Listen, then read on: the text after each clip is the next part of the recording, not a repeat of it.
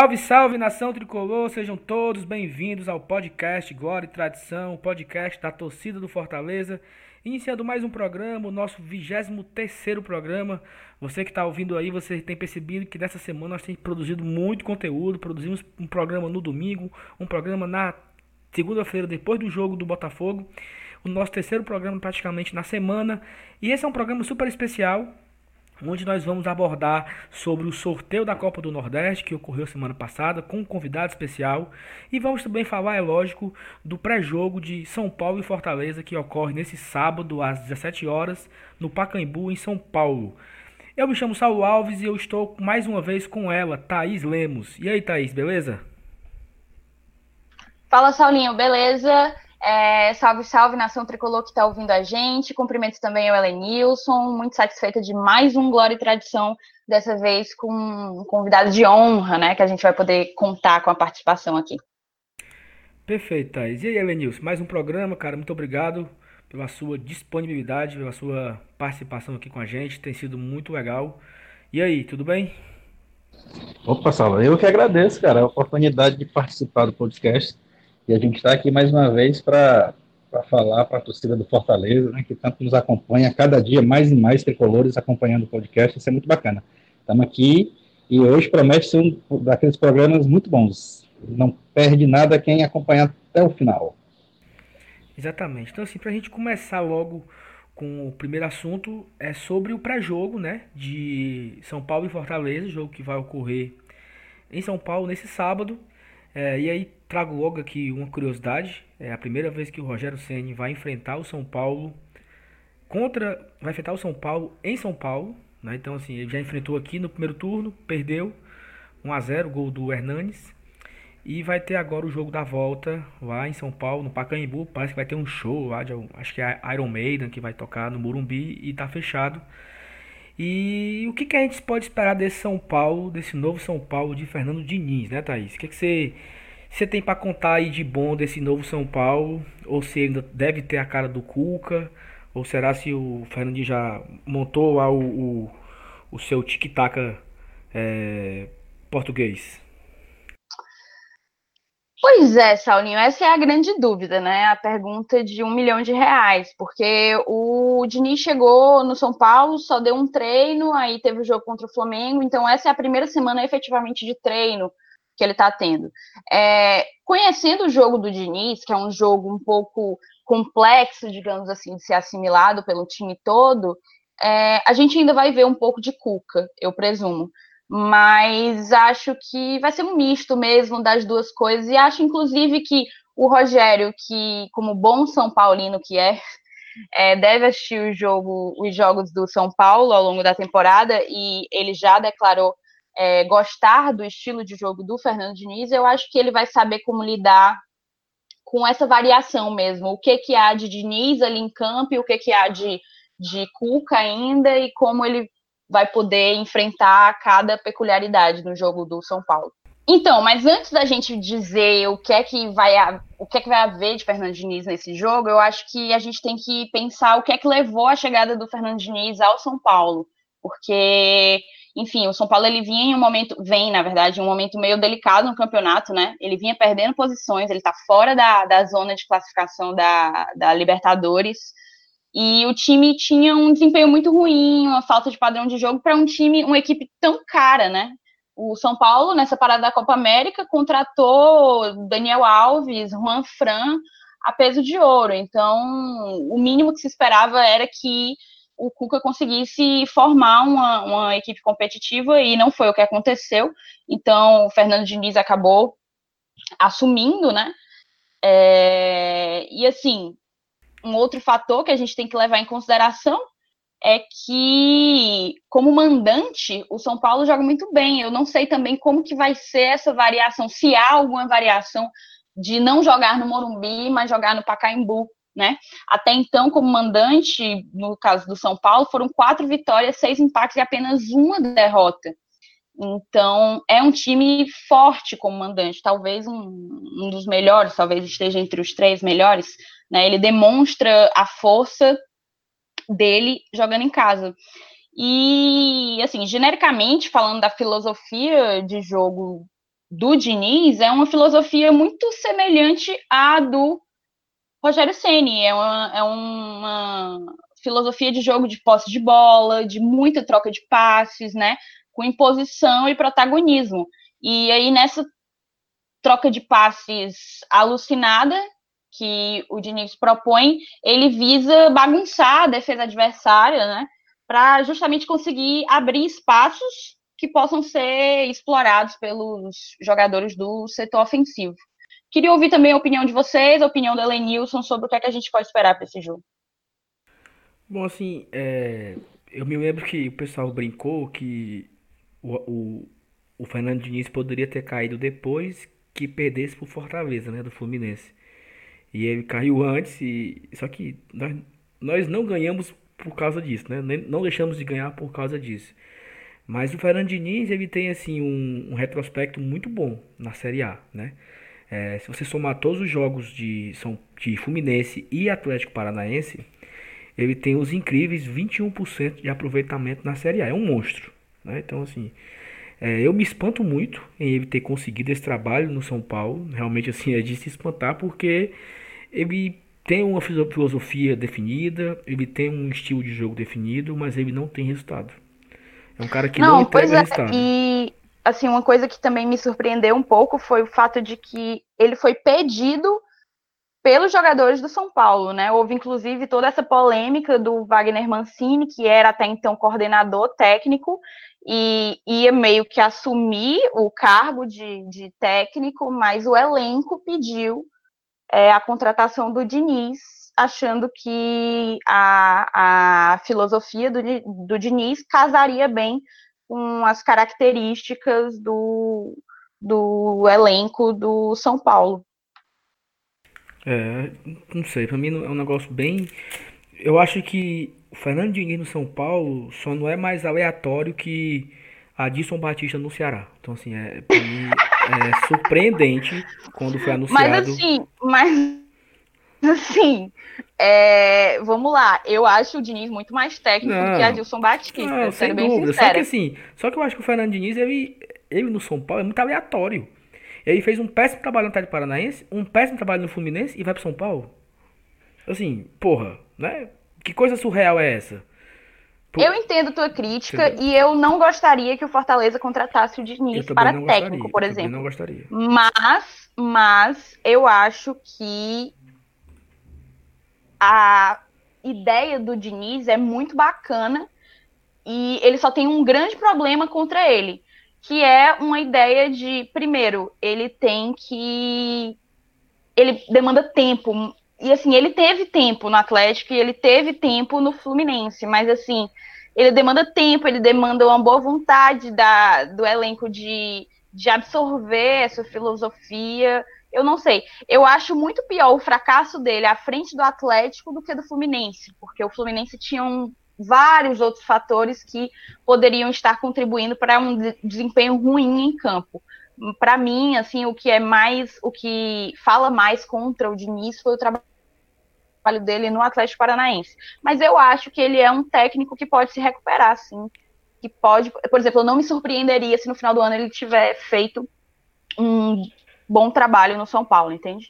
É, assim, ele, eu acho que se ele fizer um bom trabalho no São Paulo, vai ser assim um, um pouco fora da curva, porque na carreira dele ele tem um trabalho bom pelo Audax, Paulista de 2016, eu acho, ou 15, que foi vice-campeão, só.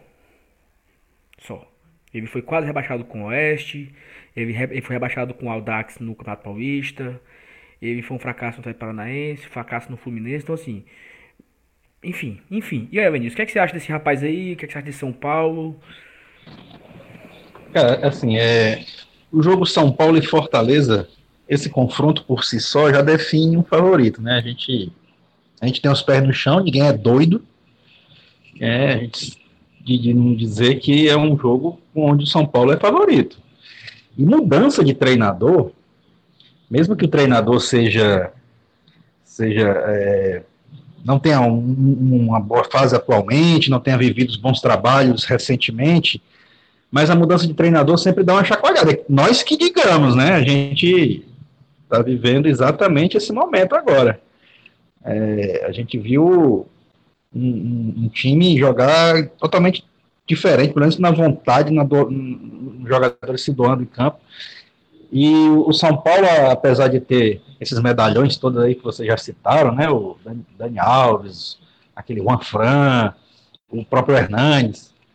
É, mas é, o fato do Fernando Diniz não ter tido um bom trabalho no Atlético Paranaense, no Fluminense, e isso não, não é uma, uma regra, ele, ele também não tem no São Paulo, né? até porque as peças que ele tem no São Paulo são bem melhores. Não, não no Atlético Paranaense, até porque o, o, o Atlético Paranaense nem é, nem é muito um time de, de, de, de, estrela, né? E há quem diga que até hoje o Furacão ainda joga no estilo implantado por ele lá. É. Então, assim, eu não acho que o Fernando Diniz seja um mau o treinador, Thiago Nunes tem um... O, Thiago Nunes tem um estilo de jogo muito, muito parecido com o de... Verdade, é, é tipo, tipo uma sequência, né? É, mas assim, cara, independente de qualquer coisa, é, de, dessa situação do favoritismo do São Paulo, de, de, de treinador injetar sangue novo lá também, assim como aqui, né? É, eu acho que a gente, pelo clima do jogo, pelo clima do momento, eu acho que a gente consegue, dá para trazer um pontinho de lá, eu acho que não é um absurdo, não. E quem sabe, né? No decorrer do, do andamento da partida, o desenho do jogo é o que, que se forma. Esse é o tipo do jogo que até uma vez eu comentei aqui e, e o, e o Emanuel brincou, né? Disse, Emanuel, eu gosto desse tipo de jogo, que para mim o que vier é lucro. Eu até falei isso na véspera do jogo contra o Santos.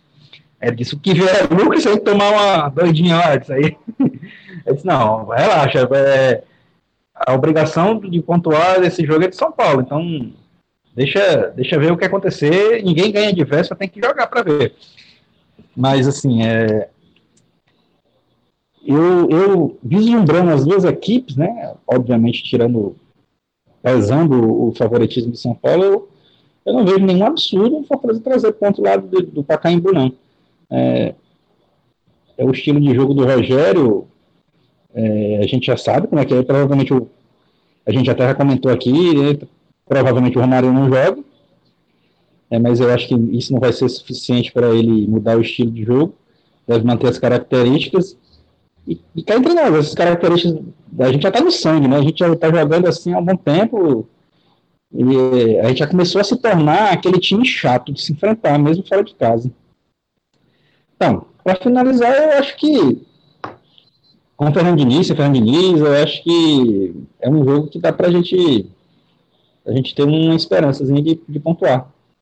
Não, com certeza. E eu acho o seguinte, agora esquecendo um pouco o Fernando Diniz e falando do São Paulo, claro, São Paulo amplo favoritismo, mas assim, e tudo bem que a realidade quando a gente enfrentou o São Paulo aqui no Castelão era um pouco diferente da atual, mas o time ainda estava se ajustando, né?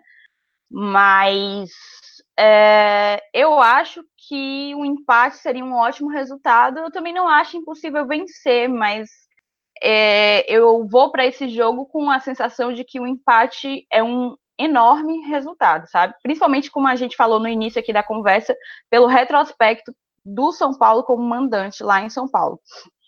Uma outra coisa que eu queria falar é que, apesar de do São Paulo não marcar muitos gols, ele também não leva muitos gols, né? Ele é a segunda melhor defesa do campeonato, ele só perde para o Corinthians. É, só levou 15 gols até agora. A gente já levou para lá de 30. Então, é, é, algo também que é aquela coisa, né? É um time que a gente não pode brincar de perder gol, porque já não é um time que abre tanto espaço para ser vazado. Então, é, contra o São Paulo, a gente vai ter que ser cirúrgico. Uma coisa que eu queria é, comentar. É, é, mas essa estatística aí é, é, até interessante mesmo, a Thaís lembrou bem. É, a gente levou muito gol. Mas agora a gente está vivendo a era pós-Jackson. Não, mas, mas assim, outro ponto que, que é bom ser lembrado, que assim, eu assisti, eu não sei se na sequência são os três últimos jogos de São Paulo, mas eu assisti São Paulo e CSA, São Paulo e Goiás e São Paulo e Flamengo, né? É, nesses três jogos, o São Paulo teve uma dificuldade muito grande de criar. Assim, era, era uma produção. Mas, mas, contra o CSA, eles, eles jogaram 90 minutos dentro do campo não, do CSA, velho. Beleza. CSA, CSA e Goiás, que foi assim, mais no desespero, no abafa. E o São Paulo foi conseguir um empate com o CSA, sei lá para quando, quase 40. Quanto o Goiás, não chegava na área. O, o Goiás montou ali um, uma trinca ali e os caras não passaram. E contra o Flamengo, o São Paulo praticamente não criou. Né? Já foi outra vibe, assim. Já meio que. Eu acho que o, o Diniz entrou para empatar. Vamos ficar aqui atrás, tocando a bola. Vamos jogar para empatar. E o, aí foi o contrário, né? O Flamengo que não conseguiu fazer o gol. O Flamengo estava com jogadores de alguns reservas e tal. Mas assim, é, eu não sei. Eu, eu não acho esse São Paulo um grande bicho papão, assim. Pelo que eu assisti principalmente de CSA e Goiás, que são dois times aqui do nosso pacote, da nossa prateleira, e conseguiram lá no Morumbi botar trabalho, né? Ele, no caso, só fez um ponto contra esses dois times, perdeu um, empatou outro. Então eu acho que é bem viável a gente conseguir alguma coisa por lá, né? Não, pois é, e é aquela coisa eu acho, o Rogério até falou isso na coletiva, eu acho que a gente não pode achar que, ou eu acho que a gente não pode achar que, né? Foi mal, foi mal. Mas assim, o, a postura do São Paulo conosco vai ser uma postura diferente da que foi contra o Flamengo. Eu não tenho a menor dúvida que eles vão, eles vão buscar o jogo, eles não vão ser reativos de forma alguma. Por isso que eu nem acho o jogo contra o São Paulo um pouco de referência. Eu acho que eles vão realmente querer tomar conta do meio de campo e, e ficar mexendo a bola de um lado para o outro até encontrar um espaço da gente e conseguir e conseguir meter a bola na rede, né? É, o, o, próprio Diniz ele é um, um, técnico que preza muito pela movimentação e pela ocupação de espaço no campo, né? Para justamente viabilizar a opção de passe ao portador da bola. É o que ele quer, é que o tempo inteiro o, porta o portador da bola tenha mais de uma opção de passe, para que essa movimentação e ocupação de espaço se dê de uma forma eficiente, né? E uma outra questão que eu acho muito importante é a subida que, eles que ele faz, que ele gosta de fazer ao ataque em bloco, né? Eles sobem todos juntos e, e, e com linhas próximas para justamente jogar e chegar em, em um maior número na, na, na, área do adversário.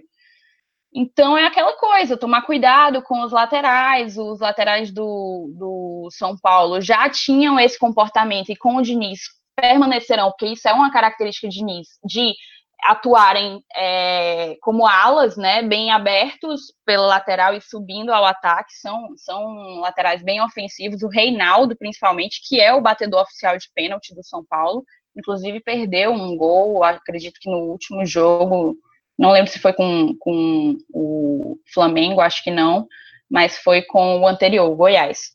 É, tem o próprio Hernanes, que foi o cara que fez o gol na gente, no jogo no primeiro turno, que ele é o dono do meio campo, né? Tem uma boa movimentação pelo meio campo, distribui bem a bola para fazer a chegada ao ataque. Tem o Anthony, que é um, um, menino da base, que foi puxado da base e tem muita, muita velocidade.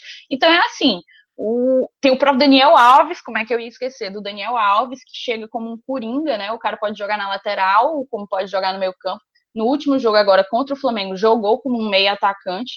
É, não sei se o Diniz vai permanecer com ele nessa posição, mas imagino que sim.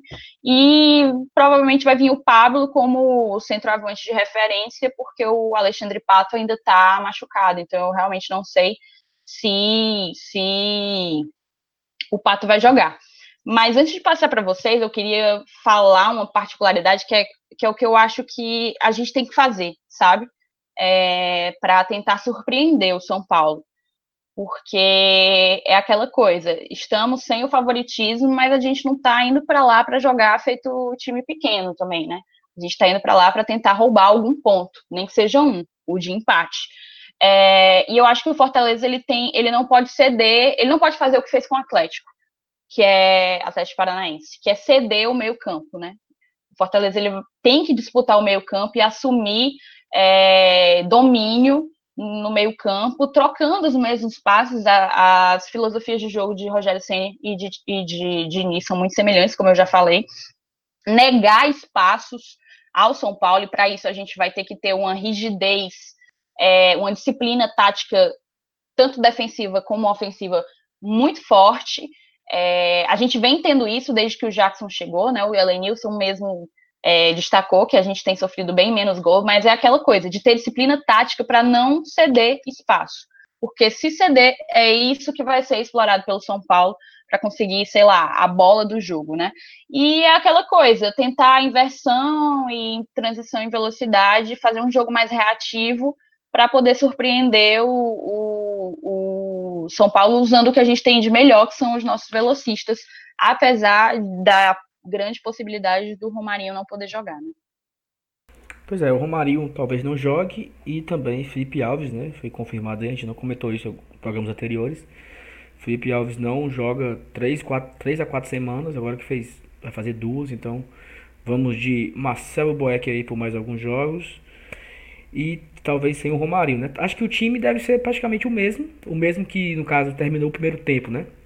Seria Boeck, Tinga, Quinteiro, Jackson, Carlinhos, Felipe, Juninho, Oswaldo, Edinho, André Luiz e Everton Paulista. Não deve mudar, não deve mudar disso aí, né?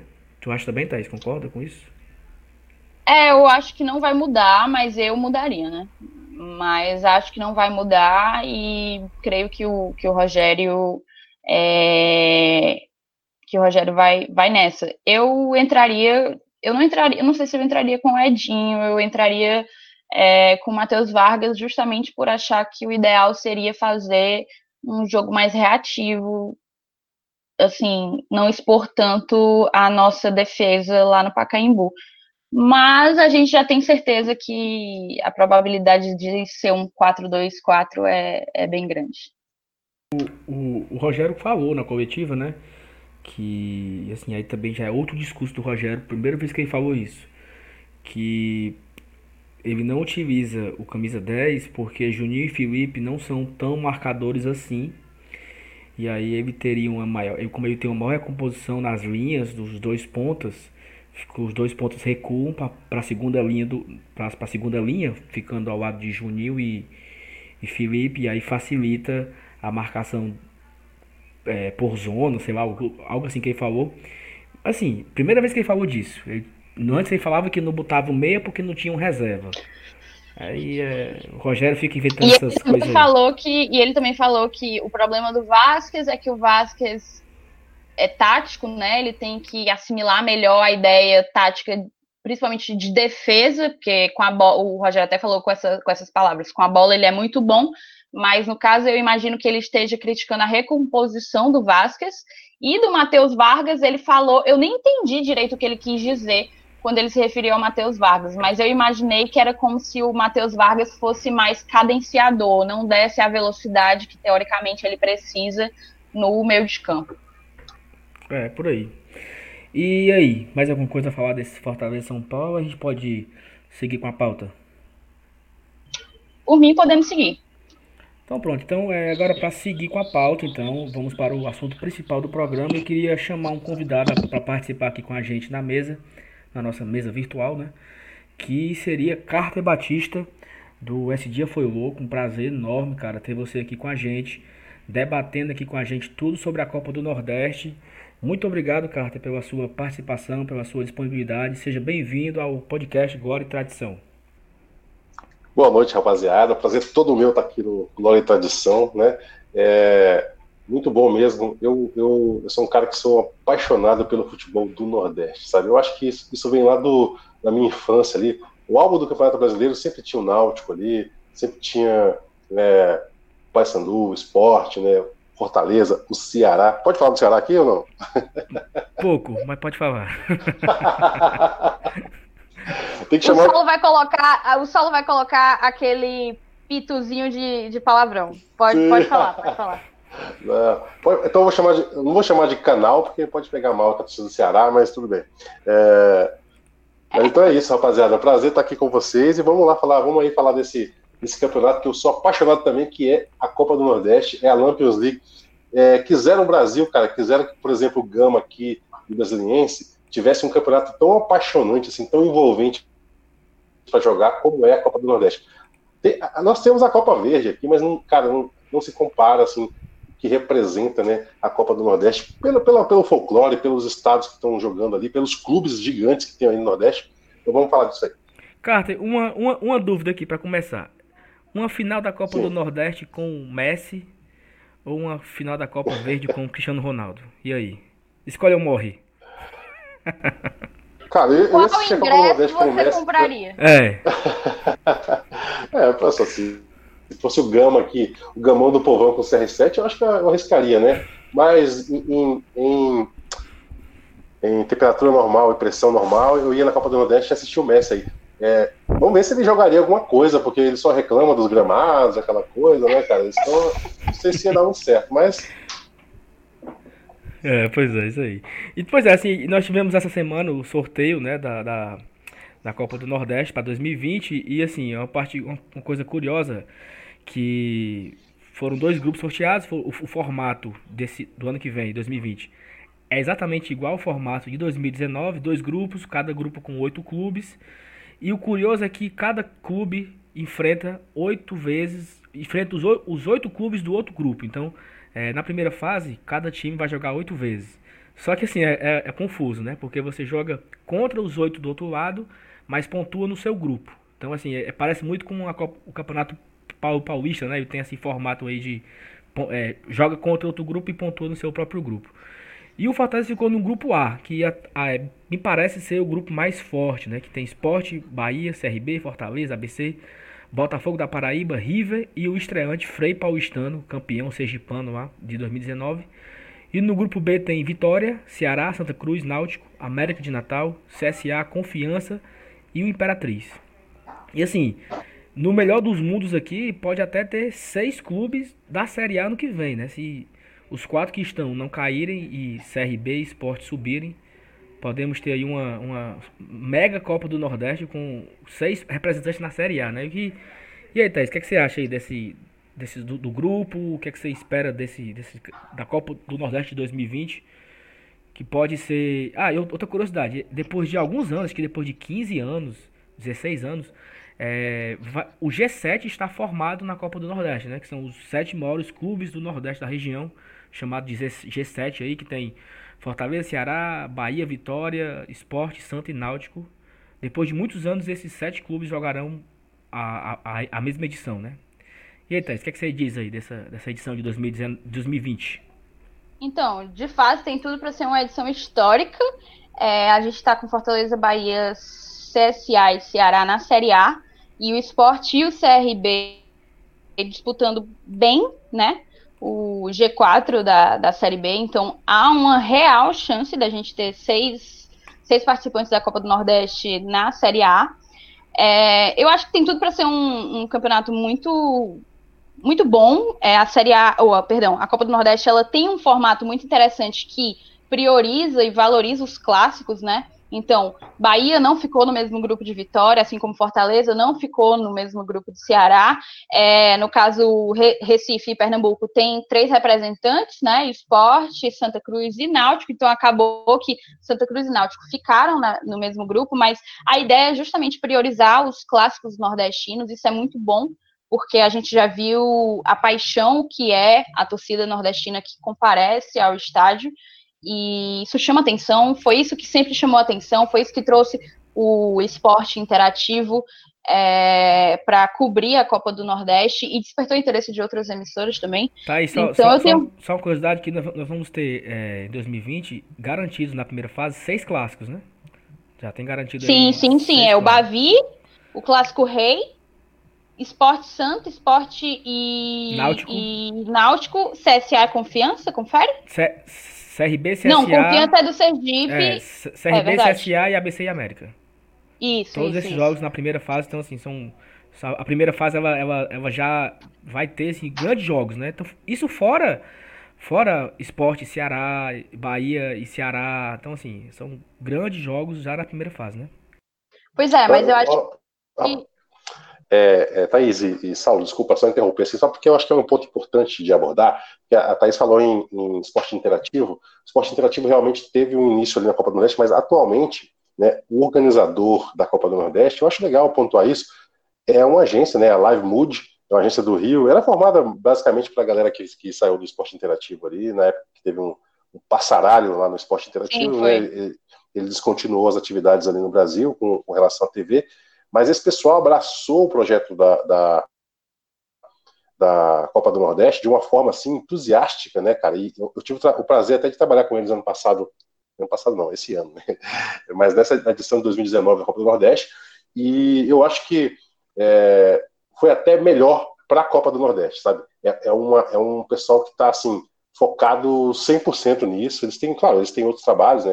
São agências, são produtores, mas carinho que eles dedicam à Copa do Nordeste, assim, é um é, é realmente pouco se vê no Brasil em se tratando de organização de competição esportiva. Até porque não é o nosso forte, né? É, os calendários, é, as competições, Sim. os regulamentos. Então, eu fico bem feliz de, de, de dar esse depoimento aqui. E é até interessante, Carter, saber disso, porque eu não sei se você também está sabendo da, da grande questão jurídica que envolve o Fortaleza Esporte Clube e o esporte interativo. Eu mencionei o canal principalmente porque foi ele que começou com essa cobertura, mas Sim. eu acho que a, a grandiosidade, tipo, a importância regional é, da Copa do Nordeste se tornou tamanha que despertou o interesse de outras pessoas, inclusive é, de gente como a, a Live Multi que você comentou, que basicamente hoje produz a Copa do Nordeste é, quase que sozinha, né? Então, de forma, de forma independente, assim, né?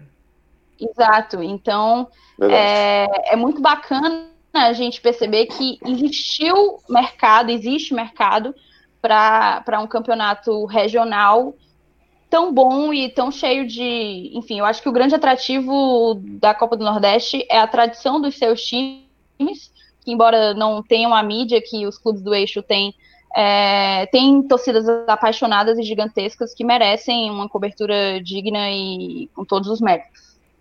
Então, legal. E eu acho que assim, essa parte, do, essa parte dos clássicos, né, é o que me chama atenção, né?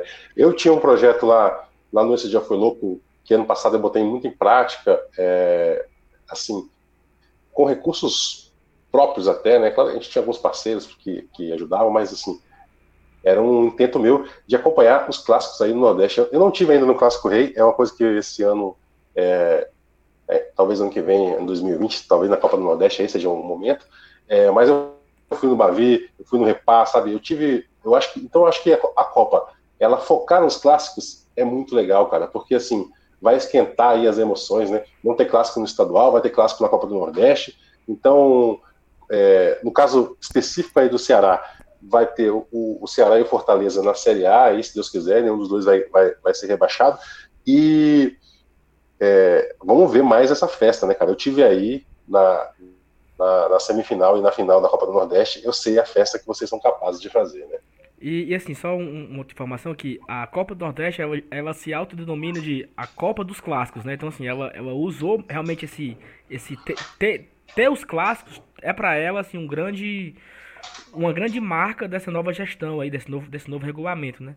E também tem que lembrar que, que a, a competição, ela tem um contrato com o SBT Nordeste, né? Que, que também transmite. E, é, transmite? É, e eu não sei se a Fox já renovou, aí eu não tenho essa informação, se renovou para 2020, mas a Fox transmitiu esse ano. E o renovou sim. Renovou a Fox. E informação que teve que renovou. o jogo da Copa do Nordeste da final, Fortaleza e Botafogo, foi a maior audiência da Fox no primeiro semestre. Eu acho que alguém deu essa informação no sorteio. Ou foi a maior, ou foi a segunda maior audiência da, do canal no primeiro foi, semestre. Foi o próprio Nivaldo Prieto que deu a informação. Foi, foi isso, né? São narrador da Fox Sports. Inclusive ele que comandou o sorteio, né?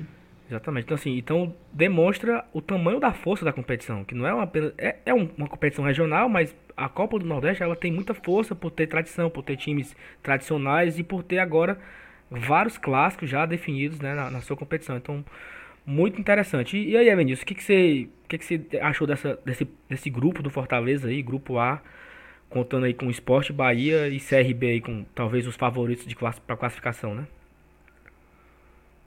Posso ser sincero? Sim. Foi o contrário do ano passado. Também acho. Esse cara. ano a gente não se deu muito bem, não, cara. Também acho. Também acho. Porque se você analisar friamente, quem, quem, quem faz a final da Copa do Nordeste? É um clube do grupo A contra um clube do grupo B. Na primeira fase, eles se enfrentam é, um grupo contra o outro. Mas, a partir da segunda fase, é, internamente a gente vai se matar contra a gente do nosso próprio grupo. Sim. E a gente acabou ficando no mesmo grupo de Esporte Bahia. Ou seja, ou Fortaleza, ou Esporte, ou Bahia chegam na final.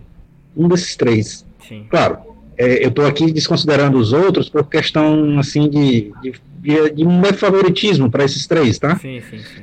Mas a gente vai ter que matar no meio do caminho até chegar à final Esporte Bahia. Sim. Ou um ou, ou outro, a não ser que aconteça o que aconteceu esse ano. É, no ano passado, que o Bahia não ficou nem entre os quatro. Esse ano, pô, 2019. É, é desculpa, é que é, a gente fala 2020, eu já avanço o calendário aqui e já começo a pensar na competição que terminou como sendo do ano passado. Mas é, ano, é, esse ano, aí eu dizer de novo, esse ano a gente ficou num grupo sozinho, como o único clube de Série A do, do grupo. No outro grupo ficou o Bahia, o Ceará e o CSA. Na teoria aí, na, eu imagine... na teoria, nós teríamos um, uma semifinal de Fortaleza e Vitória de um lado e a semifinal de Bahia e Ceará do outro. Na teoria, né? Só que não é, foi isso que a gente coisa, imaginou no início. Não foi nenhuma coisa nem outra. Foi Fortaleza e Santa e Náutico e Botafogo da Paraíba. Isso, a gente pegou o Botafogo numa fase boa né? E acabou chegando na final. Inclusive foi a nossa única derrota na competição. Foi para esse Botafogo aí que a gente acabou fazendo a final com eles, se me engano.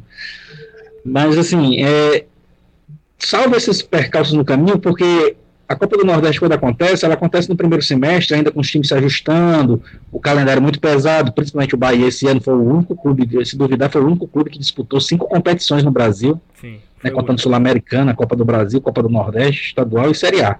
Isso. E, ele teve um calendário muito atropelado na época da Copa do Nordeste, e isso prejudicou muito o Bahia. Talvez por isso ele não conseguiu chegar entre os quatro. Porque se chega entre os quatro, provavelmente a gente ia ter mais dificuldade para ganhar esse título. Sim. Com certeza. É, então é, a gente teve também essa sorte. Agora, Mas gente, aí... eu queria saber, queria saber de vocês uma coisa aqui, assim. Vocês são torcedores aí, são todos clubistas até, o, até a morte. É, para vocês hoje em dia, para vocês hoje em dia, assim, é, se for para priorizar uma competição? Seria o estadual ou a Copa do Nordeste? Assim? Vocês, o que, que, vocês acham assim? É, é, importante ainda ganhar o estadual? É importante fazer o dever de casa? Ou, ou ah, deixa o estadual para lá e vamos jogar a Copa do Nordeste? Essa, Quem que vai responder primeiro? Vai, Thaís, vai, Thaís, responde. Carta, sendo bem sincero, o estadual aqui só funciona. O estadual aqui poderia ter o seu nome trocado por Clássico Rei. O problema, eu diria para ti que eu prefiro priorizar a Copa do Nordeste. Para mim é um título mais relevante porque envolve outros clubes de igual grandeza a Fortaleza e Ceará. Mas perder um clássico aqui é algo muito complicado. E eu digo isso porque, por exemplo, nós, nós ganhamos os dois clássicos no, no estadual desse ano, fomos campeões, ótimo. Mas perdemos o clássico do primeiro turno do Campeonato Brasileiro. E isso trouxe uma instabilidade gigantesca. Inclusive, foi depois desse clássico que o Rogério Ceni saiu do, do, do Fortaleza e ele perdeu, né? realmente foi uma, uma, situação um pouco delicada. Então, perder clássico é muito complicado. Se a gente vai ter um jogo da Copa do Nordeste e um clássico rei, a torcida vai cobrar para que a vitória venha no clássico rei. A não ser que seja, sei lá, talvez uma semifinal, um jogo muito definitivo no outro campeonato. Mas é aquela coisa, ninguém tá ligado, ninguém tá, tá prestando atenção no manjadinho, até ter um clássico rei, entende? É, é, Eu acho que isso funciona, isso funciona em, em, quase todo o estado nordestino. Eu acho, eu acho que assim, o estadual ele, ele, tem, ele vem perdendo a sua, a sua força, porque querendo ou não, é Fortaleza ou Ceará. E aí tem ano, tem dos últimos de 2010 para cá, o Fortaleza ficou fora de duas finais e o Ceará ficou fora de uma. Mas assim, de dos últimos 20 anos aconteceu também pouquíssimos casos de, de, de não ser a final Fortaleza e Ceará. Então você acha que ele veio perdendo um pouco a força e assim, a Copa do Nordeste, além de ter o, o retorno financeiro, porque, porque você ganha dinheiro para participar da primeira fase, você ganha dinheiro para participar da segunda e etc, e vai subindo. Fortaleza esse ano na Copa do Nordeste arrecadou 3 milhões e 200 mil reais. No estadual não deu, 700, não deu 700 mil. Então assim, foram muitos mais jogos pelo estadual e não deu 700 mil de, de cota de televisão. E a Copa do Nordeste, que foram 12 partidas, chegando na final, levou 3.200, 3 milhões e 200. Então, assim, até isso conta. E pra mim, que eu sou um cara viciado em ranking, é, eu já começo o ano atualizando a planilha, fazendo projeções do ranking. O Fortaleza jogou a, ganhou a Copa do Nordeste, ele é classificado para oitava de final da Copa do Brasil. Ou seja, ele já garante mil pontos no ranking do ano que vem. Então, assim, eu queria muito ser campeão da Copa do Nordeste, mas por isso, entendeu? Assim, porra, eu, eu, a gente precisa pontuar bem no ranking para subir. A, a, é, por, curiosidade, o Fortaleza, ele encerrou 2017 no 43º lugar. E ele deve encerrar esse ano, 2019, em 23º. Então, assim, ele ganhou 20 posições em dois anos. Apenas, por, apenas porque foi campeão da série, da série B ano passado e esse ano jogou a Série A. Então, assim, é importante isso. É importante para várias coisas, para ter, pra ter uma melhor cota na Copa do Brasil, para ter uma melhor cota na Copa do Nordeste, para ter para disputar a competições sub-20, para disputar competições de aspirante. Tudo isso é via ranking. Então o Fortaleza precisa. Os oito anos de Série C de, deixou o Fortaleza meio que para trás disso. Então assim, precisa recuperar o tempo perdido. E o ranking é a forma mais rápida para isso, né? Então eu sou viciado em ranking, eu prefiro Copa do Nordeste. Não, eu imagino, antes do Elenilson até falar aqui, eu, eu, eu, entendo bastante a resposta de vocês, principalmente o que falou a Thaís aí, porque hoje em dia o estadual, infelizmente, no Brasil todo, né, ele acabou perdendo muito é, a, a, importância com relação às competições nacionais e até as competições regionais, como, como é o caso da Copa do Nordeste. Mas o estadual ainda serve para isso que a Thaís pontuou aí, sabe? É, ele. Para quem ganha, ele não é tão relevante, mas para quem perde, o peso é enorme, né? Porque você perde para o rival, às vezes, né? É uma final com o rival, ah, não é, não, é, não é um título que vai mudar a história do clube, mas é mais uma finalzinha que você perde para o rival ali. E isso Sim. tem um peso ali no dia, no dia a dia, que você tem que trabalhar no dia seguinte, vai encontrar um torcedor rival lá, vai te zoar, né? Sim. Então eu acho que. Carter, é, qual... é, aquela coisa. Tem... Na, sua, na sua opinião, qual foi, o treina... qual foi o treinador mais midiático em 2018? O treinador mais midiático? Ah, em... 2018 ou 2019? 18, 2018. 18. Cara, talvez é assim, é difícil pensar nisso aqui agora rápido assim, mas eu, eu pensaria no Renato Gaúcho que ele é uma figura midiática por natureza. Não, mas, assim, né? mas pense, assim, o maior personagem do futebol, do futebol brasileiro, assim, como técnico, um dos maiores. Pois é, aí, aí, pois é, eu ia chegar nessa, nessa resposta, mas você falou em midiático, mas eu acho que assim, personagem é. é obrigatoriamente é o Rogério, né, cara? Eu, ele. Eu, eu falei isso para todo mundo quando eu estive aí no, no, em Fortaleza, porque eu acho que o Rogério, ele, ele parece que tá voltando aí, né? É o que estão dizendo aí, que tá fechando, tá com a proposta, mas enfim, ele realmente pegou o, o Fortaleza é, numa posição, acabando de subir da Série C, depois de um tempão ali na Série C, e aquela coisa Oito toda, né? Aquele karma que vocês passaram. E, cara, ele entregou um Fortaleza na Série A, campeão nacional, campeão da Copa do Nordeste.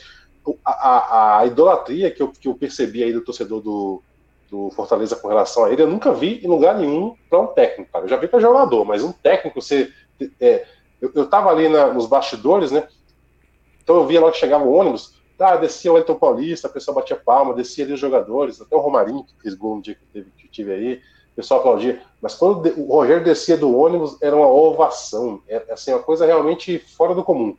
E eu não sei se vocês estiveram lá no jogo esse ano na Paraíba, lá no Almeidão, que é foi, foi, foi a final lá. Não, foi não. É, não, também não fui. É, eu estava também lá, o Almeidão é um estádio mais antigo ali, mais raiz, né? Ele parece até bastante com o antigo Mané Garrincha aqui. Eu, eu, senti essa, essa até uma certa, um certo nostalgia assim do antigo Mané Garrincha, porque é um estádio parecido assim na forma. Mas quando chega o ônibus do Fortaleza lá, tinha uma, tinha uma torcida ali que eles do, Botafogo da Paraíba colocaram bem na frente ali para dar uma pressionada, né? Para dar aquele, aquele apoio. Não foi nada parecido com o que a torcida do Fortaleza fez ali no, no, no primeiro jogo lá no, no, no, Castelão, mas eles tentaram dar uma pressionada e tal, e, claro, esses torcedores vaiaram o time do Fortaleza quando o time do Fortaleza chegou. Mas, cara, quando Rogério desceu do ônibus, até o torcedor do Botafogo, da, da Paraíba, aplaudiu ele. É impressionante, assim, o tamanho do cara, assim. Ele, ele é um técnico que realmente ele acrescentou muito. Então, respondendo a sua pergunta aí, Sal, me alonguei bastante, mas eu acho que é isso. Eu acho que o Rogério por tudo que ele vivenciou, pela transformação que ele fez com Fortaleza, ele foi a grande figura. Até por isso eu acho que a saída dele foi um, tiro no pé da tremendo. E acabou né, se confirmando, né? Mas, mas, mas sabe o que é o engraçado? Que eu não esperava essa resposta. Olha que coisa. Eu, eu, eu, não, eu não queria falar do Rogério. Eu queria falar uhum. do Lisca. Porque o Lisca, ele foi um personagem ano passado no Brasileiro, de 2018. E o, que eu, e o que eu queria falar é o seguinte, o Lisca perdeu o clássico e foi demitido, entendeu?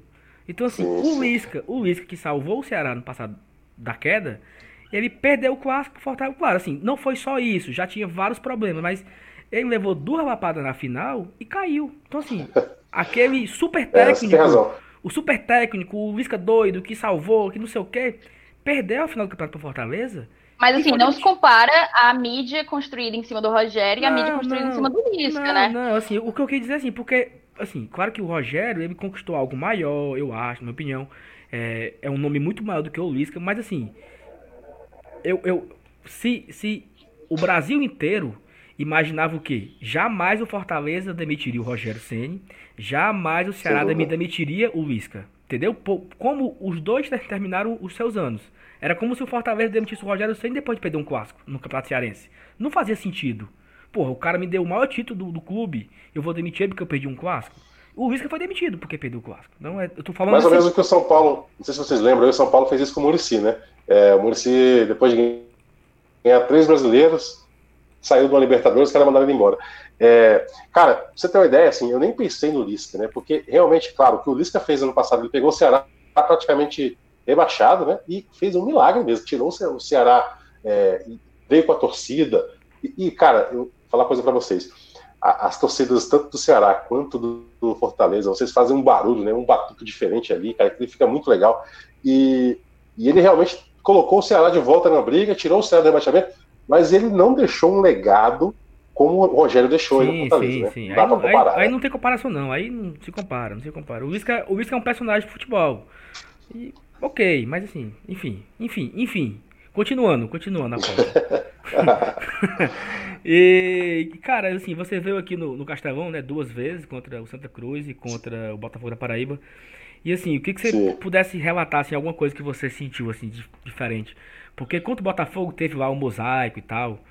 É, e eu queria saber o que, que você você que mora Era em Brasília... corredor de fogo, que eu não sei se o Carter chegou a pegar ele também. Tava, ele tava filmando o corredor, que eu vi os, os stories dele. Não pegou Cara, eu tava lá no meio da galera, ah, perdi o microfone lá, puta que pariu, foi foda. Mas assim, a... é, foi, foi sensacional. Primeira coisa, eu cheguei, eu não conhecia. Eu, eu, como você falou que você é viciado em rankings, né? A gente tem umas coleções na vida, né? Eu, durante a minha, a minha adolescência e até um pouco a fase universitária, eu fui atleta no judô, então viajava, viajei bastante o Brasil competindo no judô, e eu conheço a maioria das capitais, né? Fortaleza era uma das capitais que eu não conhecia. E cheguei aí um calor abrasador, danado, assim, a coisa pegando fogo, né? É, e foi, foi aquele batidão, chega no dia do jogo, vai pro jogo, e, cara, chegando no, no Castelão, é, eu, assim, a primeira coisa que marcou foi realmente o barulho que a torcida faz. Eu acho que, assim, a bateria ali da, não sei se é a TUF, qual que é a torcida do, do, do Fortaleza que é responsável pela, pela aquela bateria, né? É a TUF, é, é um, é, cara, é um negócio assim que é, é, um ritmo meio é meio funk ali, É, lá, isso meio, é, meio, é uma batida meio, meio funk, é. é. É. e assim, cara, é envolvente, né? Tem hora que eles começam ali, não param e, e vai o estádio inteiro junto, né, cara? Impressionante. Nem tava sem a lotação máxima do, do Castelão, né? cabia mais gente ali, é um jogo de meio de semana ainda, semifinal, né? É, o Fortaleza acabou levando, foi, só me engano, foi. foi qual foi o jogo com o Botafogo com, com... É final, o Botafogo Fortaleza já era final. Não, né? não, não, a, a semifinal foi contra Santa, Santa Cruz. Cruz. Santa Cruz, Santa Cruz. Santa Cruz. Foi, foi quanto jogo? Agora não tô lembrando. Foi 1x0, gol do Romarinho. 1x0, gol do Romarinho. Ah, o gol do Romarinho. Você, assim, demorou a sair aquele gol, né? Assim, sim, o pessoal, sim. pessoal tava ali. E, e, o regulamento ano passado, como você falou, vai ser o mesmo esse ano. É, na semifinal e nas quartas é um jogo só, né? Então, é um jogo. E eu não sei, agora eu não lembro qual era o critério para definir o local, mas é um, é um jogo só, é tudo ou nada ali, né, cara? E, Se eu não me engano, o local são os pontos da primeira fase. É, é, pode ser. O, o, o, local é assim, é o melhor colocado no seu grupo. Então, assim, o primeiro colocado Sim. no grupo pega o quarto. O primeiro joga em casa, né? Então, é, é isso, é assim.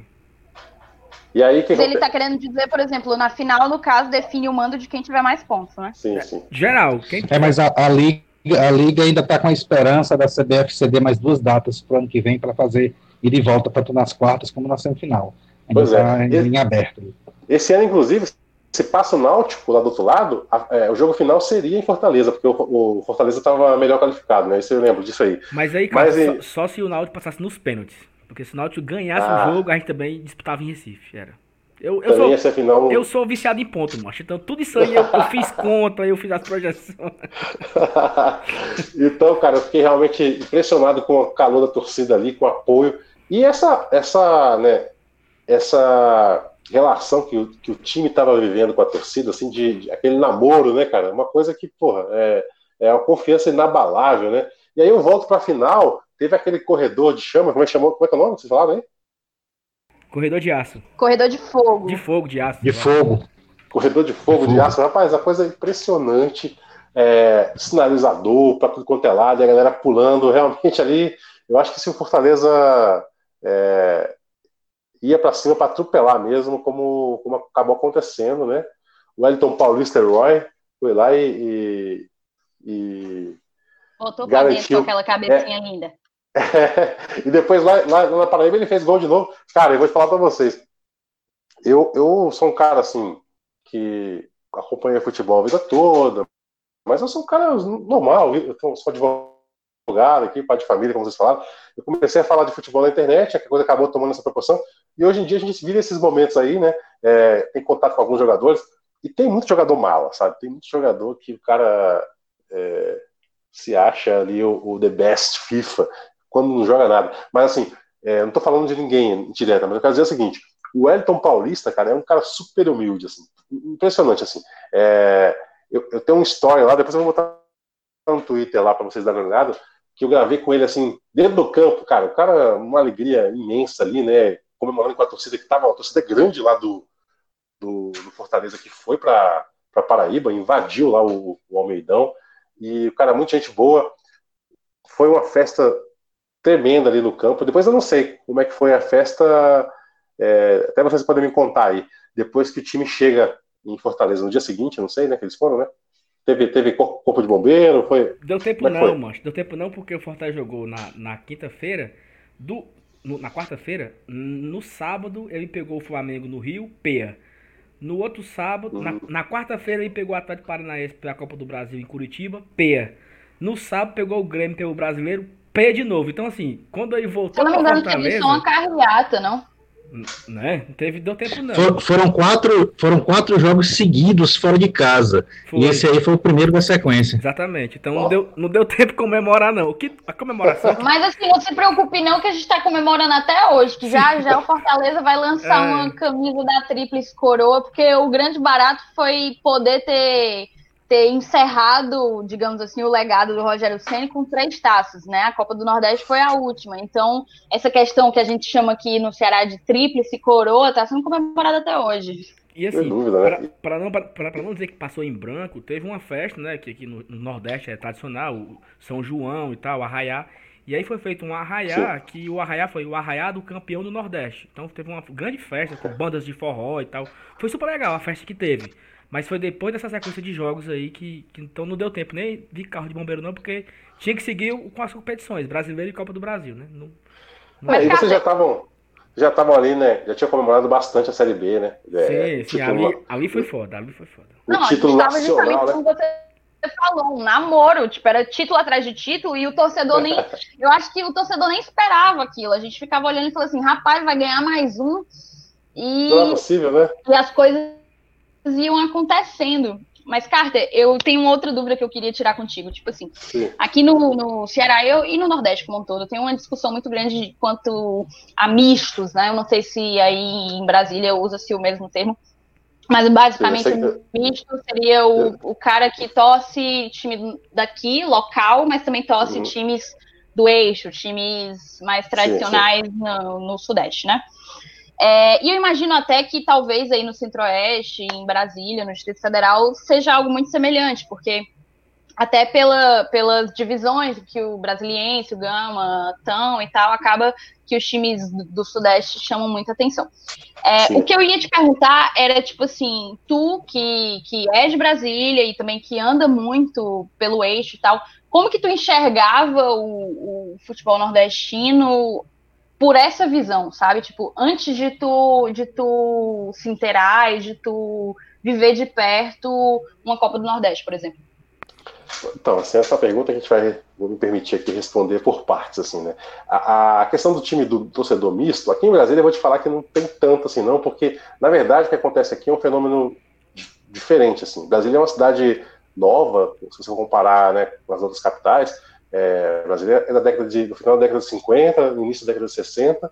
Então, ainda não deu tempo, eu diria, né, de, de criar uma identidade assim forte com os clubes aqui. Até porque os clubes aqui nunca tiveram uma projeção né, é, tão grande. Apesar que, vou falar uma coisa para vocês aqui, ó, é, o Gama é campeão da Série B em 98, né? Coisa que o Ceará não é. o brasiliense. e, o meu, Brasília aí é campeão é, da Copa Verde também. É, é, é, e o brasiliense é campeão da Série C e da Série B. Então, assim, é, se a gente for pensar, né, os times aqui tem, tem nacional. É, Carter, mas só, só, Carter, só, um, só um curiosidade. Esse Rapaz, é o que eu tô dizendo. Um monte de gente tem nacional, só o canal que não tem nacional. É, não, agora sim, esse, esse, esse título aí do Brasiliense, né? Ah. Da Série B de 2004, o vice sim. foi o Fortaleza, assim, foi uma, o Brasil foi campeão de uma competição que não tinha final, né? Era pontos corridos e tal. E o Fortaleza foi o vice dessa Série B do Brasiliense. Só curiosidade. Era, era um quadrangular, assim, né? Isso, tinha, era, tinha, tinha Bahia tinha. Bahia. E o Havaí. Uhum. O Bahia eu deu fui uma, todos os jogos. O Bahia deu uma pipocada gigante na Fonte Nova. E graças a essa pipocada que a gente conseguimos ser vice e voltar para a Série A daquele ano. Foi Pois é, eu tive em todos os jogos aqui na semifinal, a torcida apoiou. Porque nessas épocas, né, quando o Brasiliense surgiu ali, apesar do Brasiliense ser um time mais novo ainda do que o Gama, né, é um time que vai surgir aqui nos anos 2000 ali, praticamente. É, e, só que quando, né, o torcedor aqui é muito carente de futebol, então o time começou a chegar, ganhou a Série C, ganhou a Série B na sequência, foi para a Série A, mas não conseguiu se firmar ali, porque usava ali uma, uma, uma metodologia de contratar medalhão, né, cara? Só que na Série A é já está mais do que comprovado que você, o time chegar na Série A e contratar medalhão não, não, não resolve. Né? Acaba caindo, você está vendo o CSA que está passando aí, né? É, então, é, o torcedor aqui acaba, viu, Thaís, torcendo muito mais para o time do eixo, e aí é isso mesmo, né? É, os times do Rio aqui são, tem a maioria da torcida, né, de São Paulo, é, e como Brasília é um, é um, local que tem um afluxo assim, de muitas pessoas do Nordeste, do Norte do Brasil, é, muitas pessoas ainda trazem consigo esses clubes aí. É, do, tem torcedor do Bahia, você acha aqui em Brasília, você vai achar torcedor do Fortaleza aqui, você vai achar torcedor aqui do, do Náutico, do Santa Cruz. Então, é, é, eu, eu, convivi com muitos torcedores de times do Nordeste morando em Brasília, porque tem, tem uma, vamos chamar assim, tem muita gente do, com origem do Nordeste que mora aqui. Então, para mim, sempre foi algo mais presente. É claro que a gente não tinha, a gente não tinha, a, a, até quando era criança, assim, quando era mais novo, a gente não tinha capacidade de acompanhar os jogos. Né? Você ficava sabendo ali no Fantástico, os gols do Fantástico, né? Lia o jornal, ah, o Ceará foi campeão é, cearense, o Bahia foi campeão baiano. É, então a gente não tinha como acompanhar o dia a dia, hoje em dia com a internet é mais fácil. Mas eu sempre gostei muito dessa parte do folclórica aí, dos clássicos, e à, à medida que a gente vai amadurecendo mais, eu sempre tive uma predileção muito especial aí pelo, como eu já falei aqui no programa, pelo, pelas cores aí, pelas, pela gente do Nordeste. Então, para mim, é, é, é, um ponto que eu faço questão de estar tá sempre batendo. E o pessoal e, e, tem um reconhecimento lá na página, o pessoal fala, ó, é uma das poucas páginas que dá moral pro Nordeste. Muito legal, cara. E, assim, sem dúvida, sem dúvida. E, e assim, é, foi, foi, muito, foi muito legal ter você né, divulgando, porque eu acompanho você no Instagram e você já foi para Libertadores e tal. Então, assim, é muito, foi muito legal ver você na Copa do Nordeste, né? Porque já que você estava acompanhando lá no campo, eu lembro na final do Grêmio, eu não, não lembro onde era a final que o Grêmio ganhou agora recentemente. Você tava lá do lado da, lado da taça e tal, massa pra caramba. Então, e, eu vejo. Eu, como é? Onde, onde era? O Lanús. Isso, isso. Lanús lá. E é assim, e, e você tava do lado da taça lá no Almeidão. Então, assim, massa, né? Porque. É, é. Do, do, de uma ponta a outra do futebol, futebol é, sempre é futebol, futebol é futebol, depende da região, independente da competição, então é muito legal é, vivenciar isso, assim, né? Deve ser massa. Cara, e assim, eu só pra te falar, teve um paralelo, assim, muito. Essas duas finais, assim, né? No dia lá eu até lembrei bastante desse jogo do Grêmio, porque assim, é, o estádio lá do Lanús eu não lembro o nome do estádio, é um estádio também velho, assim, né? Não vamos dizer que ele parece com o Almeidão, mas assim, A torcida do Grêmio, ela estava colocada no mesmo local que a torcida do Fortaleza estava ali, assim, se você for pensar, né, na, minha, na minha visão ali, ela estava na mesma, na mesma direção da arquibancada. Aí quando o Grêmio ganha, ele vai lá pro cantinho ali para comemorar. O Fortaleza fez a mesma coisa, então assim, parecia um, meio que um, um déjà vu ali, né? E na época o, técnico do, do, do Grêmio era o Renato Gaúcho lá, o técnico do Fortaleza era o Rogério, houve a mesma comoção, o pessoal pegando a taça, Rogério, segura a taça aí, todo mundo queria uma foto dele com a taça, né?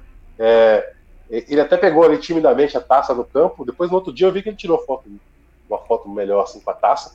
Então foi bem, foi um paralelo que eu fiz na hora, eu lembrei bastante dessas duas, é, esses dois jogos aí, foram dois jogos muito legais, poder acompanhar né, um, uma festa dos jogadores dentro de campo ali, né? É uma coisa bem rara, né, cara? Massa, massa mesmo. É que vocês falaram em, em, em curiosidade e também do Brasiliense, do futebol de Brasília. Vocês sabiam que o Brasiliense é um culpado direto do Fortaleza não ter participado de uma Copa Sul-Americana? Olha aí. Vai. Discorra, discorra, discorra. Jacaré gigante. Em, 2000, é, em 2005, é, na primeira rodada do Campeonato Brasileiro de 2005, houve um jogo Brasiliense e Vasco que terminou 2 a 2 e o Brasiliense teria que cumprir um mando de campo, uma perda de mando de campo e jogar de portões vazios, olha, de portões fechados. O, o Luiz Estevam, então presidente do clube na época, peitou a decisão e botou ingresso à venda. No, é, mais na frente, o Vasco conseguiu reverter o resultado do jogo de 2 a 2 para 1 a 0 no final de tudo do campeonato, o Vasco pegou a última vaga da Sul-Americana, um ponto na frente do Fortaleza. Ah, fela da E a gente. e aí a, a, gente ainda tinha uma esperança do campeão da Copa do Brasil estar tá entre os, os classificados da Sul-Americana ou da, ou da Libertadores para descer uma vaga. Só que naquele ano, o campeão da Copa do Brasil foi o Paulista de Jundiaí. Não abriu mais uma, é, não abriu essa vaga extra. Então o Fortaleza ficou, ficou de fora da Sul-Americana por causa do, do jacaré. Né? É muita falta de sorte, cara. É, é especificamente por causa do Luiz Estevam. Né? Ah, é, cara, que a coisa. Mas o, o brasiliense agora está passando por uma fase até diferente, assim. É, tá na série D aí, né, cara? É bem difícil, né? Assim, é, tem que lutar todo ano ali para conseguir a vaga no estadual. O Gama tá passando por isso também. Consegue a vaga no estadual, aí vai para uma série D que assim, é um sistema difícil, né, cara? Porque você pega um time ali que muitas vezes você não tem nem muita informação sobre aquele time, tem que é, chegar no mata-mata ali. Quando chega no mata-mata, aí é um Deus nos acuda tremendo para tentar voltar para a Série C, né? Não, não, é fácil, assim, o clube que chega nessa, nessa situação. É massa. É, é assim, e a, e a situação do, do, do, Brasiliense, que já, já ganhou Série B, disputou Série A, e o Gama também, né? É, e assim, outra, outra, outra curiosidade. O Carter esteve presente no primeiro jogo do Rogério Senna como, técnico, como técnico do Fortaleza. Sim, cara. É, a, a, contra o Gamão do Povão aqui foi, foi. 3x1, eu acho. foi 3x0. O Bezerrão foi 3x0. 3x0. É, o Estagol fez um golaço aí. Foi, foi. Sim. Foi. Era a estreia do Lúcio como no, no Brasiliense, né? O Lúcio estava meio apos, no, no Gama. Agora ele tá no Brasiliense. Lúcio, tá, o Lúcio que foi pentacampeão, né? Vocês estão lembrados? É, a promoção da partida era que eram dois pentacampeões, né? Que, é, que tinha o Rogério e tinha o Lúcio, né? É, e tinha o filho do Marcelinho Carioca também jogando no Gama. Depois, na, na semana seguinte, ele saiu, foi pro CSA. E, e, a gente foi, eu fui para esse jogo. É, e depois do jogo, acabou o jogo ali, 3 a 0 né, cara? O, Rogério veio, veio para a coletiva. E ali no, no assim, é, só para vocês imaginarem, assim, o Bezerrão é até um estádio bem, bem bonito, é um estádio novo, relativamente novo, foi construído há pouco tempo assim. Só que é, ele estava parado já há um tempão, o Gama sem jogar, o Gama estava até, o Gama esse ano voltou para para ano não, ano que vem o Gama vai voltar para a Série D. Mas o Gama já está uns quatro anos aí sem jogar, sem divisão, porque não estava conseguindo a, a, o acesso pelo estadual, né? É, então, no, segundo semestre, não tem, o Gama não joga, entendeu? O Gama, inclusive esse ano ele está invicto, porque ele ganhou o estadual aqui invicto, o Canangão invicto, e não jogou mais. Então o, o, o Cerejão, o Bezerrão estava ali parado, né? Aí o Rogério vai para a coletiva numa salinha ali de imprensa que estava meio mal cuidada, botaram dois microfones ali na frente dele, ele sentou lá e deu a entrevista como se estivesse no São Paulo ali com, a, toda a estrutura, né? Falei, pô, o cara realmente é, é profissional, é, tem que tirar o chapéu. E ele falou, assim, que ele falou ali naquele primeiro dia, cara, parecia que ele tava falando ali no último jogo, na última entrevista que eu vi dele lá na, no Almeidão, depois de ganhar o título, a mesma serenidade ali, a mesma, né? O cara é um cara é, é, que tá realmente trilhando um caminho que ele sabe que vai chegar a algum lugar ali.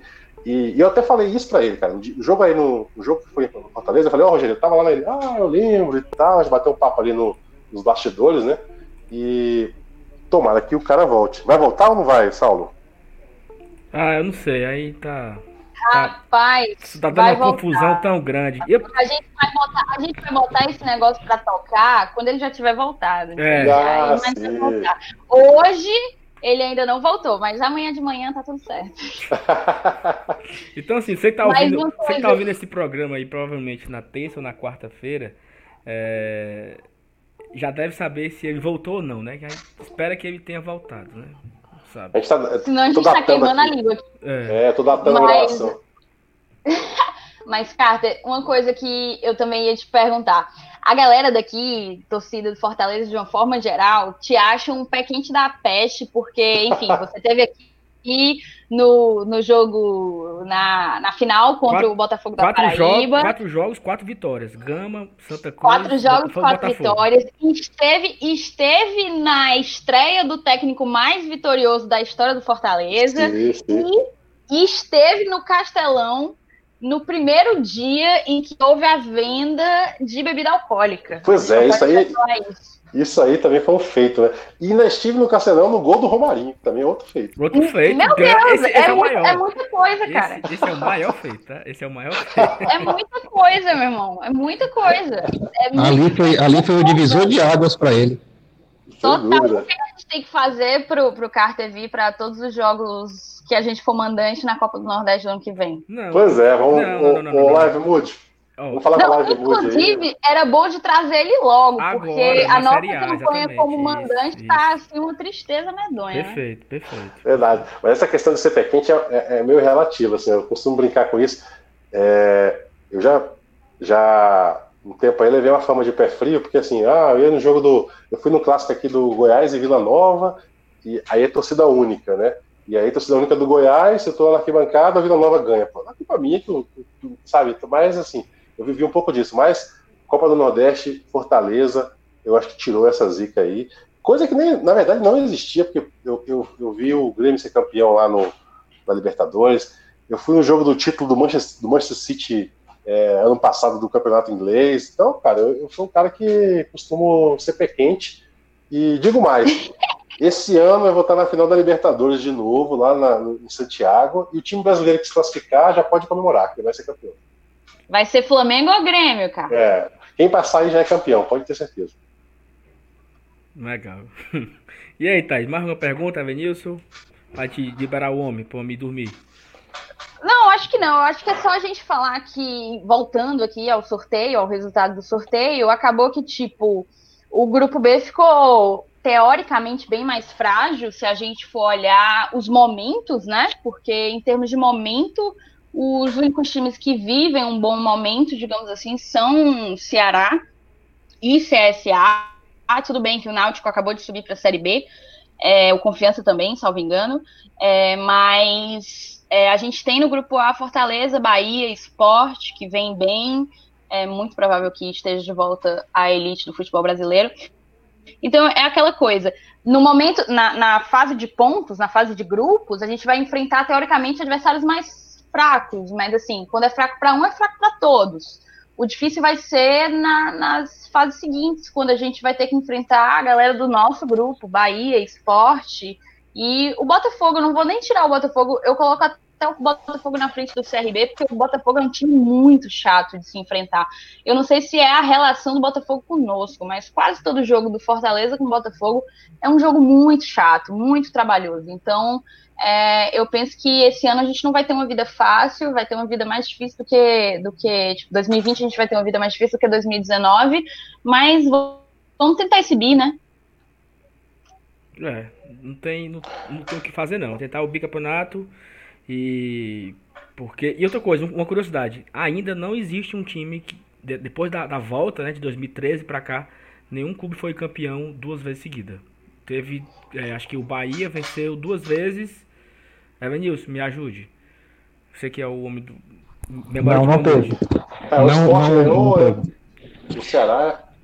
É, mas seguido, dois seguidos não, não, teve, mas, não. Ó, 13 foi o Campinense, 14 Esporte, 15 Ceará, 16 Santos, 17 Bahia, 18 São Paulo, 19 Fortaleza. Não teve, não teve que ganhou duas vezes ainda, de forma alguma. Nem, nem consecutivo, nem sem ser consecutivo. Ainda não teve um time que venceu duas vezes, né? Depois da, da volta de 2013 para cá.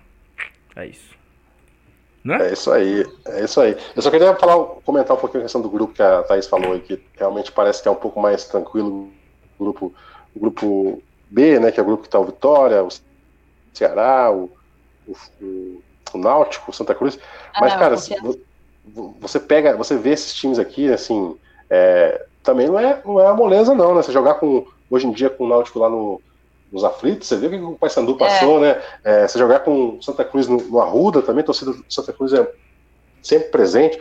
Jogar com o Ceará nem se fala que é clássico, aí qualquer coisa pode acontecer. Jogar com, com o Vitória, que não vai ser mais no Barradão ali, vai ser no, na Fonte Nova. Eles estão jogando na Fonte, né? É. Aí, mas aí, ainda assim, vai ter América ali, vai ter o Confiança, é, é, Imperatriz, né? Isso. Imperatriz, é. O Cavalo de Aço. É, e o. E o, e o CSA é do nosso CSA. grupo, não. Eu, é... é... é, não, CSA, é, CSA. CSA, pega CSA. É. Então, assim, é, teoricamente, né, se você pegar, olhar para Bahia e esporte, dá essa sensação mesmo, mas não dá para dizer que tá fácil também, não, viu? É, eu acho que vai ser, vai ser jogo duro para todo mundo aí. Classificam-se quatro de cada, né? Isso. Vou cravar aqui quem vai passar, hein? Ano que vem a gente vê. Bora, grupo A, o grupo, grupo A. O grupo, o grupo A vai passar o esporte, vai passar o Bahia, Fortaleza e o Botafogo. Ó, eu acompanho o relator, hein? O Belo, é, Belo. E no grupo e no grupo B, eu acho que vem Esportes, Náutico, não, Vitória não. e Ceará. Esporte, esporte não, não, perdão. Santa Cruz, Náutico, Vitória e Ceará. Então CSA fica fora. Confiança também. Sim, eu acho que vão. Aí vão. Imagina essas, essas quartas de final. se for isso aí, vai ser, vai ser só pedreira nas quartas de final. vai, ser, vai ser mais difícil que Copa do Brasil. Pior que vai mesmo. É, é isso aí. E assim, pode ser. E assim, você tem que olhar outra coisa. Se, se, se der isso aí, no grupo A, o CRB ficou fora, que, que vai jogar no mínimo uma Série B ano que vem. E CSA e, e Confiança ficaram fora do outro grupo. Confiança que subiu para Série B e CSA Sim. que não sabe se vai jogar a Série A ou B, mas é no mínimo a Série B. Então, é, tá forte também. O, o, grupo B também tá forte, é isso mesmo. Eu concordo com, com o que o Carter falou. Tá, tá difícil. Não tem, não tem jogo fácil, não. Copa do Nordeste, meu amigo, é difícil. Eu, eu, eu lembro que o Fortaleza ano passado começou aqui, papá pegou o Botafogo lá, perdeu de 1 a 0 um jogo horroroso. A galera indignada, ah, porque não sei o que, perdeu. Meu amigo, é difícil. É difícil. Vai jogar contra Corinthians Confiança 4 horas da tarde. Pra você ver, lá. vai, vai lá. É brabo, é, é brabo. É isso aí. Nada mais a falar, Thaís? É Evanilson, Evanilson, Carter. E Carter, antes, antes da gente. Eu tenho uma última coisa. Vai. É, antes da gente encerrar, a gente sabe que tu participa do Bicuda, né? Do Não Sim. Ovo, todas as quartas, e a gente queria que tu aproveitasse esse espaço também para falar um pouco a gente curte o teu trabalho demais lá. Óbvio, tanto no Esse Dia Foi Louco como, como no, no podcast. E a gente queria te dar esse espaço para tu falar um pouco do Bicuda, para a galera ficar sabendo e acompanhando. Pô, legal, obrigado, Thaí. É, o Bicuda é um, é um podcast que já existia um tempo atrás aí, lá do, das organizações Não Ovo, do CID, né? Ele ficou um tempo parado, mas agora voltou com a proposta de o Não Ovo ter um podcast por dia, é, tem vários temas, e o Bicuda toda quarta-feira eu, Fred Fagundes e o Cid, do Cid Cidoso, a gente fala de futebol ali. É, recentemente a gente inaugurou assim, uma nova fase ali do Bicuda, falando dos assuntos mais, mais atemporais, assim. Na última semana a gente falou sobre futebol e política, ficou bem legal, a presença do João Carvalho, que é um, é um aí famoso na podosfera, e tá bem legal, assim, convido vocês a conhecerem, exclusivo do Spotify, porque é um, é um, é um, é um projeto em parceria lá com o Spotify, e também estou no, no, Twitter, né? Arroba esse dia foi louco, também no Instagram, arroba esse dia foi louco, sempre é, levando o clubismo né, e deixando o clubismo me levar. Sensacional, cara. E, assim, e, eu, e eu peço. Cara, e tentando evitar os Enzo também. também, também. e eu peço a você, cara, pra você dar uma divulgada na gente aí, na, na, dar essa moral pra gente. Você já, já deu, mas que você dê mais ainda pra gente conseguir divulgar o nosso trabalho aí, pra mais pessoas conhecerem o Glória e Tradição, que é um projeto novo, tem um pouco mais de dois meses aí, mas a gente já tem chegado no, no no, nos ouvidos da galera. A galera tem ouvido aí. A gente bastante. Sem dúvida, sem dúvida. Assim sair o link, você me passa que eu vou divulgar em todas as redes aqui desse dia. Foi um prazer perfeito. participar aqui com vocês. E queria só encerrar falando uma, uma, a seguinte frase: pau no cu do cartoloco. Pau no. perfeito, velho. Nunca uma perfeito. frase me representou tanto nesse podcast. brincadeira, brincadeira, que falou que é um amigo meu, mas eu sei da brincadeira dele com vocês aí, no... só que dar uma pimentada. Show de muito bola, cara. Valeu, bom, pessoal. Valeu, bom. valeu, pessoal. Tchau. Muito obrigada por ter feito parte do Glória e Tradição com a gente, Carto. Foi um prazer enorme. E, enfim, vida longa essa parceria. Tamo junto. Sempre que você quiser um espaço no Glória, é seu. Valeu, obrigado mesmo. Espero voltar aqui para falar mais com vocês sobre futebol do Nordeste. E vamos ver para a gente faz um crossover depois. Vocês vão lá no Bicuda também, a gente faz uma bagunça lá, beleza? Oh, perfeito, perfeito. Valeu, cara. Obrigadão, cara. Beleza. Perfeito, valeu, tamo eu, junto. Eu não sei qual é o seu time aí em Brasília, mas o eu acho que o meu é melhor que o seu. O meu é campeão da Copa Verde. O meu é o Brasília e meu coração é vermelho aí, viu? Aí, o Brasília é um time gigante aqui em Brasília. Eu, eu cara, é, como todo bom brasiliense, né, eu gosto do time que tá ganhando aqui. É o Gama uma hora, é o, é o, é o a gente apoia aquele que tá melhor, né? Mas eu morei muito tempo, eu morei muito tempo lá no Núcleo Bandeirante, eu torci bastante pro comercial do Núcleo Bandeirante, só que é um time que hoje já tá descontinuado, não tem mais assim. É verdade. É sofrido, o futebol aqui do DF é sofrido. Eu tenho uma camisa do Brasília dos anos 80, aquela ainda vermelha, com uma, um, o símbolo dos tracinhos e uma bolinha assim, no, no, o símbolo antigo ainda deles. Sim. Guardado aqui com muito carinho ainda. Mandou muitos jogos ali no, no, famoso Pelezão, que era um estádio que tinha aqui, que, hoje, foi demolido e hoje em dia é um, virou, virou um complexo de condomínios de luxo. Caramba. Beleza. Pronto, é, é isso, então. Valeu. Valeu, pessoal. Muito massa, hein? Obrigadão. Valeu, rapaziada. Valeu, Carter. Tamo valeu, junto. Valeu, Beijo. Tchau, tchau. Tchau.